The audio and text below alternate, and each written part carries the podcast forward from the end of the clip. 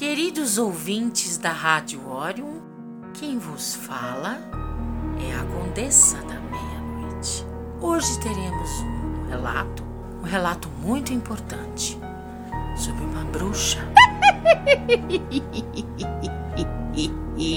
Ana Formiga. Ela foi perseguida na sua terra natal, a Escócia.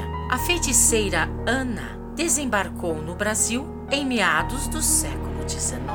Desembarcou no porto de Paranaguá. Ela subiu a serra e foi para Curitiba, onde montou uma tenda de atendimentos na rua Benjamin Lins para realizar curandeirismo e ler a sorte das pessoas. Ela, porém, era hipoglicêmica, por isso adorava e comia muitos doces, recebendo o apelido de Ana Formiga.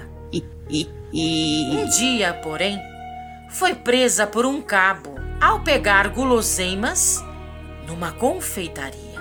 O homem era recém-casado e acabou amaldiçoado pela Ana Formiga, que gritou: Quando eu sair deste lugar, farei um feitiço forte e você perderá sua amada. Dito e feito. Um dia, após a libertação de Ana, a esposa do cabo acordou com uma rã seca que tinha presa às pernas uma rosa branca e uma cruz na boca. A mulher também teve pesadelos com formigas, invadindo a sua casa. Uma semana depois, ela morreu de uma doença que os médicos não souberam diagnosticar. Hoje, onde era a antiga casa da bruxa, fica um hotel de luxo.